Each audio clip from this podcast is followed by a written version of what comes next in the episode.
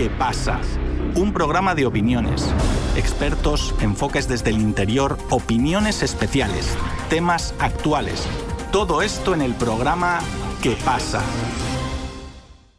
Hola, bienvenidos. Les habla Javier Benítez.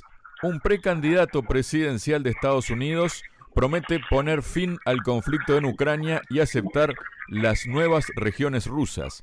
Para hablar sobre ello estoy junto al analista internacional Iñaki Gil de San Vicente. Iñaki, bienvenido a Radio Sputnik. ¿Cómo estás? Muy bien, gracias. Muchísimas gracias a ti, Iñaki, por haber aceptado la invitación. Bueno, para ser más concreto, el precandidato republicano a la presidencia de Estados Unidos, en este caso Vivek Ramaswamy, afirma que en una columna publicada en la revista The American Conservative que en caso de ganar los comicios en 2024 pondrá fin al conflicto en Ucrania y aceptará el control territorial por parte de Rusia de las nuevas regiones. Dijo textualmente, lograré la paz en Ucrania en las únicas condiciones que deberían importarnos, unas condiciones que antepongan los intereses estadounidenses. Aceptaré el control ruso de los territorios ocupados y me comprometo a bloquear la candidatura de Ucrania a la OTAN a cambio de que Rusia abandone su alianza militar con China. Pondré fin a las sanciones y reincorporaré a Rusia al mercado mundial. En este contexto, Ramaswamy argumenta que su promesa para poner fin a las hostilidades entre Kiev y Moscú parte del convencimiento de que cuanto más se prolongue la guerra en Ucrania, más claro queda que solo hay un ganador, China. ¿Qué nos comentas de esto, Iñaki? Bueno, yo varias cuestiones, ¿no? Primero, estamos en periodo preelectoral en Estados Unidos, un periodo muy muy complejo, muy tenso, muy contradictorio por razones conocidas, ¿no? Razones de toda índole, ¿no? La situación económica, política, militar, etcétera, etcétera, ¿no? Y por tanto, hay que mirar con cierta cautela promesas electorales, ¿no? Eso por una parte. Por otra parte también está el tema de que ahora ese señor puede decir lo que quiera, ¿no? Pero si llegara presidente, que no llegará, si llegara presidente, desde luego ese señor va a obedecer lo que le diga el poder oculto, ¿no? El, Estado en la sombra, ¿no? El verdadero poder estadounidense, que son las grandes transnacionales y en este caso en concreto el poder militar y sobre todo fundamentalmente la conciencia que tiene la oligarquía yanqui que está perdiendo poder mundial, efectividad, prestigio y que eso tiene que detenerlo de alguna forma y por tanto le impondrá en condiciones que él tendrá que cumplir al margen de que fuera presidente o no, ¿no? Por tanto, también hay que relativizar todo eso, ¿no?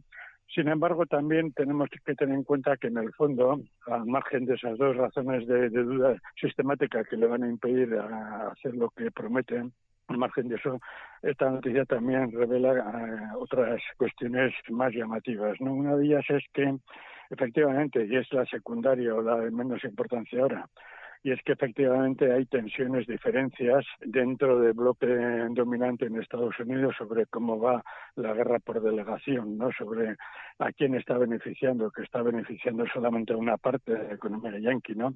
Y todo eso lo que implica, entonces hay una lucha ahí de a ver quién se queda con la tarta, con la mayor porción de la tarta, ¿no? Por tanto, este está ah, prometiendo una cosa que coincide con sectores republicanos y con algún sector demócrata también, ¿no? Pero lo fundamental yo creo que hay otros dos puntos de reflexión. Uno, que están prometiendo cosas que supondrían, como siempre, jugar con las realidades históricas, en este caso la realidad no solamente histórica de Ucrania, sino también porque todos sabemos la pretensión de Polonia a quedarse con zonas de Ucrania, la pretensión de Rumania a quedarse con zonas de Ucrania, etcétera, ¿no? Y también están jugando con hacer presión para el interior de Rusia, para presionar a los sectores que están presionando a Putin o para prometerles a estos sectores que si presionan a Putin y le convencen de que llegue a una paz con la OTAN, pues bueno, se podría llegar a un acuerdo táctico de parte de las reivindicaciones históricas de Rusia, ¿no? y que eh, esto precisamente va, es un mensaje subliminal, un mensaje con un trasfondo político para el interior de las diferencias que hay en el gobierno y en la estructura política rusa. ¿no? Iñaki, sector, disculpe la interrupción, ¿no? pero también podría deberse estas palabras y estas consideraciones a que ven realmente que tienen todo perdido en Ucrania y quieren de alguna forma disfrazar todo esto?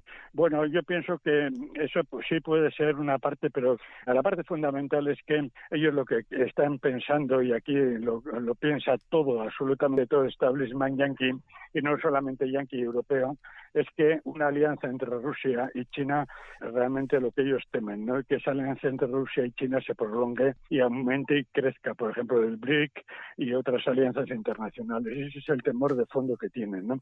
En ese temor de fondo que la guerra en Ucrania se, digamos, se estanque, se paralice incluso y entre en una especie de parálisis, pero que en el fondo continúe siendo una presión contra Rusia, eso es lo que quieren en este caso concreto, ¿no? Quieren llegar a un acuerdo con sectores pro-occidentales y ahí la exigencia, ¿no? La exigencia de obligar a, a esos sectores que van a negociar con ellos de que eh, se vuelvan contra China, porque esa es la alianza entre Rusia, China, Irán y otros países, es lo que realmente temen en el contexto mundial actual, por ejemplo, lo que está pasando en África, por poner un caso, ¿no? En ese contexto mundial actual es el miedo que tienen y el enemigo decisivo al que se enfrentan.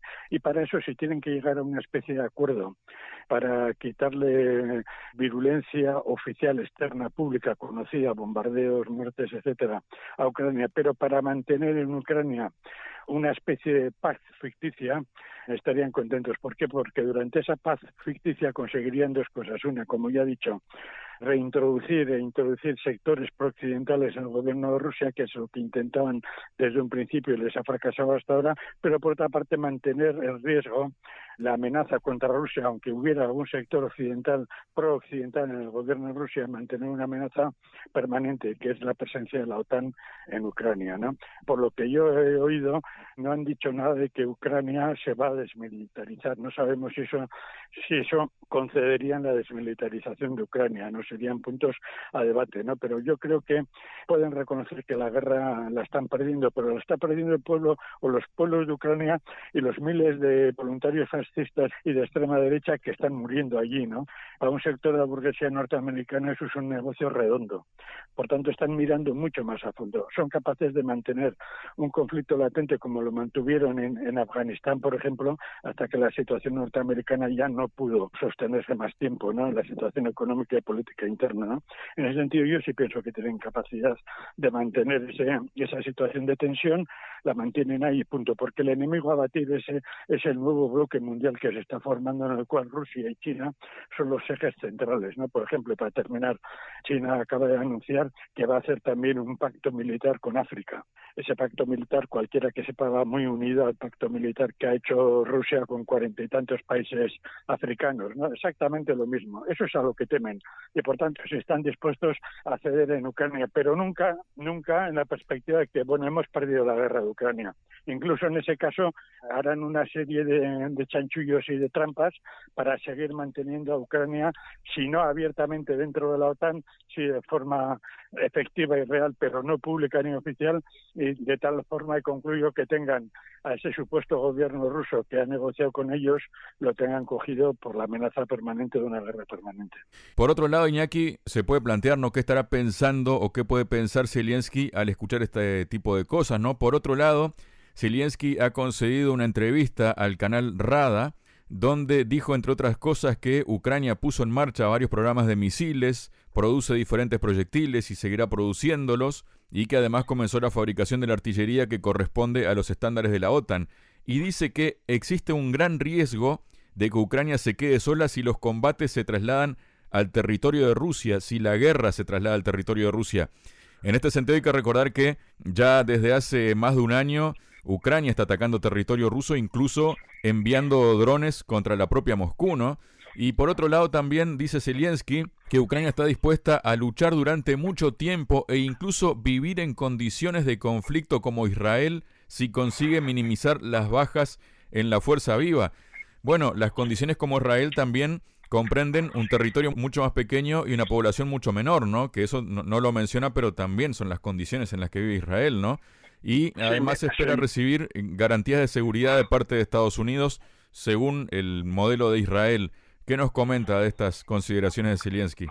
Bueno, empezando por el final, es lo que hemos comentado, ¿no? Zelensky está ofreciendo a la desesperada, primero, quitando todo lo de propaganda oficial o propaganda metódica que está haciendo el gobierno de... Metódica me refiero a sistemática, permanente, diaria, continuada, ¿no? que está haciendo el gobierno de, Ucrania sobre la situación y la capacidad productiva militar de Ucrania, que prácticamente es inexistente o muy vieja. ¿eh? Está muy obsoleta, está muy, muy anticuada y muy superada y por razones que no podemos explicar ahora, yo no me creo que haga misiles y artillería. Lo máximo que hará misiles, pues como de tercera generación que se dice, o sea, de los años 80, eh, como muchos años 90, pero no son los misiles modernos ya de quinta generación, ni mucho menos. Lo mismo pasa con la artillería, ¿no? La artillería lo que pueden hacer en todo caso es cambiar los tubos internos de los cañones que se desgastan cada X disparos, entonces pueden hacer cuestiones de esas, pero la tecnología actual para fabricar cañones actuales requiere de, en fin, de, de mucha tecnología y de un montón de cosas que en estos momentos yo dudo, dudo muchísimo que Ucrania pueda hacer eso y podríamos poner muchos ejemplos que no tenemos tiempo, ¿no?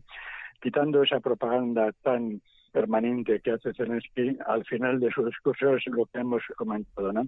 Él intuye o sabe, porque las noticias que circulan sobre las tensiones internas, los problemas que hay en Ucrania, el mismo problema de la repoblación poblacional, etcétera, etcétera, que es muy agudo, él sabe que no tiene capacidad de vencer y que incluso llevar la guerra al interior de Rusia eso es literalmente imposible, ¿no?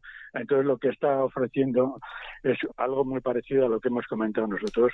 Zelensky está diciendo nosotros podemos mantener una tensión abierta, un conflicto de baja o media intensidad donde mueran más rusos que ucranianos y donde tengamos capacidad de reproducción biológica suficiente para mantener la guerra. En este sentido, Israel ya no empieza a tener esa capacidad de reproducción biológica.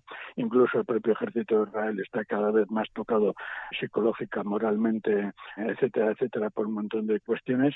Entonces, él, aunque sea, se está agarrando a esa, a esa promesa, ¿no? que es lo que en el fondo está pensando la OTAN en una situación extrema, ¿no? Que está pensando la OTAN? Pues que va a llegar un momento en que sí, que efectivamente le va a ser imposible ganar. Entonces está intentando, pues eso, lo que dice Zelensky, no cronificar una situación de tensión, una situación de desgaste, creyendo que Rusia se va a desgastar. Una cosa similar a que le pasó a Estados Unidos en Afganistán después de 20 años, ¿vale? Eso sí, eso es totalmente de acuerdo con lo que se está comentando. Ahora bien, ¿por qué lo dice ahora en estos momentos Zelensky y llega a decir, o sea, por qué está planteando eso? Aparte de por lo que hemos comentado, que ya es consciente de que no van a ganar ni remotamente, que lo que pueden hacer es sobrevivir, como era Croacia en el Imperio Austrohúngaro frente al Imperio Otomano, por poner un caso, etcétera, etcétera, ¿no? Pero también por otra cuestión, porque sabe que hay peleas internas dentro del gobierno ucraniano y dentro de la digamos, de la estructura política ucraniana. Mira, Zelensky hace poco tiempo, hace dos meses, decidió que no iba a haber elecciones en Ucrania mientras durara la guerra. La semana pasada ha dicho que está pensando en hacer elecciones. Ha tenido que purgar aparte, una parte muy pequeña de toda la estructura corrupta. Europa le acaba de decir, Bruselas le acaba de decir que hay como mínimo tres exigencias objetivas para que reciba una ayuda sistemática que no solamente sea militar, sino incluso para que se empiece a discutir si puede entrar en la Unión Europea. Una de ellas es acabar con la corrupción, otra de ellas es que se reinstaure otra vez lo que se llama independencia del poder, se llama independencia del poder judicial, ¿no? Y otra de ellas es que se reconozcan derechos sindicales, derechos sociales, etcétera, etcétera, ¿no? Entonces, en ese contexto, previendo que esto iba a llegar, Zelensky ha dicho que estaría dispuesto a hacer elecciones, ¿no? Sea, está viendo que el suelo se mueve debajo de sus pies, ¿no?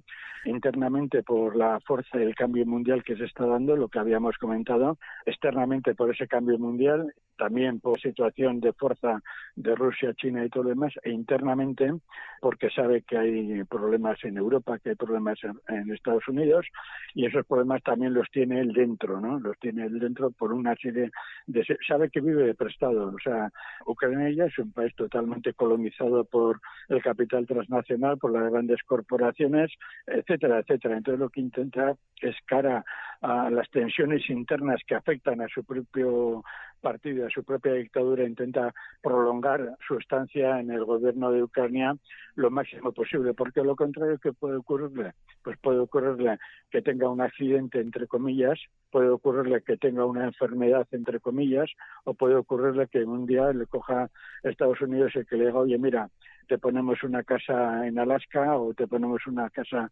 en el Mediterráneo, donde quieras, como tienes ya muchos millones de euros y de dólares y tienes una fortuna impresionante almacenada, pues vas a hacer una vida hasta que te mueras controlado, vigilado, puedes decir lo que te dé la gana, pero te echamos a patadas de aquí y ponemos a otro que nos sirva. ¿no? Iñaki, disculpe la interrupción, pero un llamado a elecciones sería Zelensky con unas condiciones que él pone que las hace prácticamente irrealizables, ¿no? Como una, primero que nada, es que Estados Unidos y la Unión Europea financien el proceso electoral, cosa que no sería problema, ¿no? Entre comillas pero que a su vez deberían enviar sus observadores a las propias trincheras en el frente. O sea, esto es como una invitación a decir, en realidad no, no hay intención de hacer elecciones, ¿no? No, no, no, no hay ninguna, no hay ninguna. Él ha dicho hacer elecciones después de que dijo que no iba a haber elecciones mientras durara la guerra. Eso indica la situación de tensión y de preocupación y inquietud que tiene para mantener una ficción. Esa ficción, ¿qué objetivo tiene? Mantener las tensiones sociales que hay dentro de Ucrania, mantenerlas dentro del poder del suyo propio. Él está haciendo declaraciones permanentes contradictorias e inasimilables por el propio pueblo ucraniano. Aunque Europa le pueda dar dinero, lo está haciendo de tal forma que eh, mucho de ese dinero irá a la corrupción, otra parte de ese dinero irá a hacer una apariencia si es que se hace, pero en realidad eso no se va a hacer. Lo que está buscando es que pase tiempo y él mantener precisamente esa mantener esa aureola de que bueno de que se puede llegar a una resolución o a una situación, pero en el fondo lo que él es consciente es que está buscando que el conflicto se eternice que es lo que estamos comentando desde hace tiempo, el conflicto se eternice. En realidad el conflicto se eternizó prácticamente desde finales de la década de los 90, ¿eh? y el conflicto, porque hay que ver Ucrania como parte del conflicto de todo el este europeo, ¿eh? que va desde el Báltico hasta Rumanía, ¿no? Y hasta el Mar Negro y parte del Mar Caspio, ¿no? Eso es, eh, digamos, mantener cronificado el conflicto, porque si se puede llegar a un acuerdo en Ucrania, inmediatamente lo van a abrir en Polonia, en Polonia van a volver a conflicto muy fuerte, etcétera, etcétera. Entonces él, para sobrevivir, él, su familia, su grupo, su fracción de la oligarquía, lo que está haciendo es ofrecerse, ofrecerse a la estructura europea, decir, oye, mantenerme a mí que no me pase nada, que no me ocurra nada, mantenerme a mí, que soy vuestro fiel servidor. Una cosa muy parecida a la que tenía que haber hecho Guaidó en Venezuela y les fracasó, ¿no? Ahora de, Guaidó no se acuerda nadie, ¿no? O, en Bielorrusia, ¿no? varias personas que en Bielorrusia el intento de golpe blando que hicieron en el 2021, pues eso, exactamente lo mismo. Él es consciente que está en una situación muy precaria y se intenta mantener a toda costa. Muchas gracias, Iñaki. Gracias a vosotros.